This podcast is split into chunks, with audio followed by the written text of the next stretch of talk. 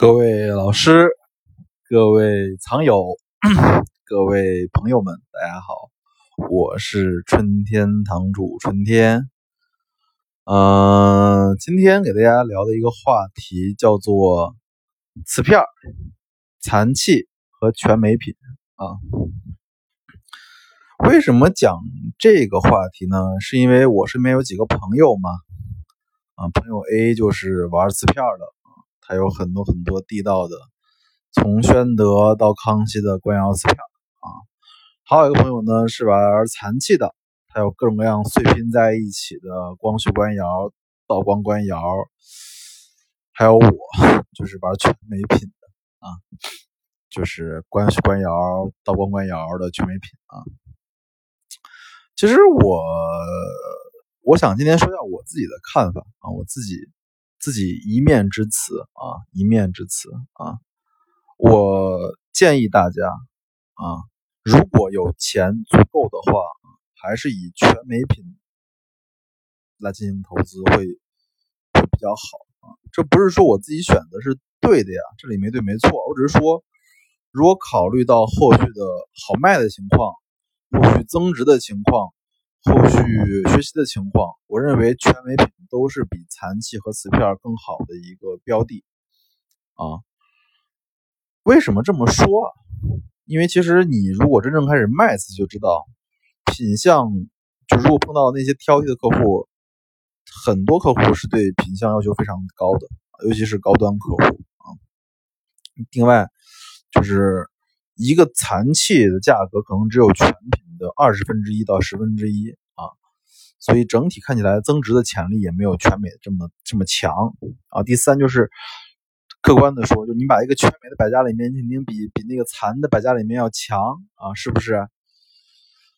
所以这就是先说一下我自己啊，就是我自己当然支持是全美喽啊，全美喽啊。但是下面我们也说一下瓷片的，就是收藏和这个残器收藏的一些好处吧啊，给大家做一个参考。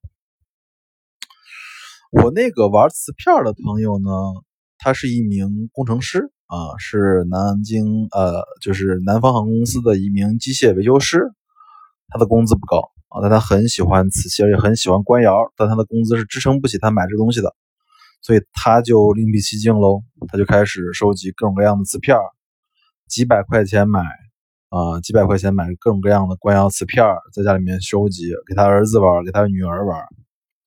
这种瓷片的时候，觉得好处在于，就第一就是确实很便宜，几百块钱就能得到一个官窑的一个地道的一个底，或者说地道的一个大片啊。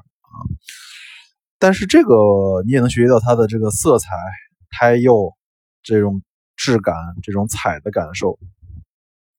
但是不好之处在于，就是因为你得到的信息都是很简单的、很片面的。因为一个瓷器，它还有造型之美，是吧？还有整体的这个整体之美，你瓷片上都感受不到啊。而且很多彩，因为你在地下埋的，挖出来之后都脱彩了，彩也变色了。所以瓷片的好处在于便宜。啊，容易入手，但是得到信息比较少。再讲一下我这个残玩残器的朋友呢，他是招商银行的一名客户经理，他稍微有点钱，他有两一两万的两三万的块钱的月工资吧。他就经常买那种，比如说铜制，呃，粉彩的大盘，人工的那种啊，买两个全是碎的，然后自己粘，买一个什么道光暗八仙折颜斗彩的碗。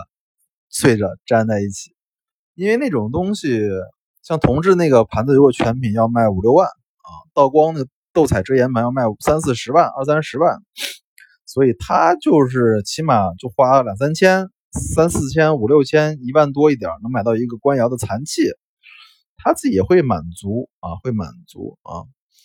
但是我客观的也在讲，就是残器跟瓷片一样啊，整体看起来学习价值。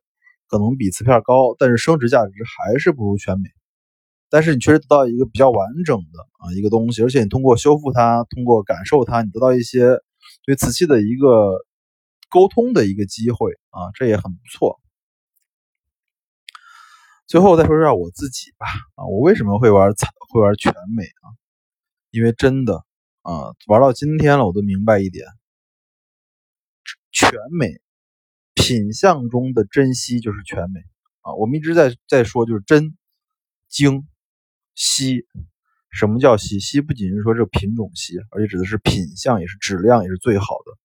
现在我基本上买自己都买的是同一品种下品相最好、质量最好的那一只啊，其他的我都不要，因为啊，可能自己觉得对自己的要求、收藏要求会更高一些，好吧？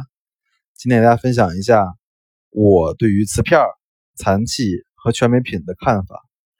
物件开门不解释，春天堂藏瓷。谢谢大家的收听和关注，爱你们哟。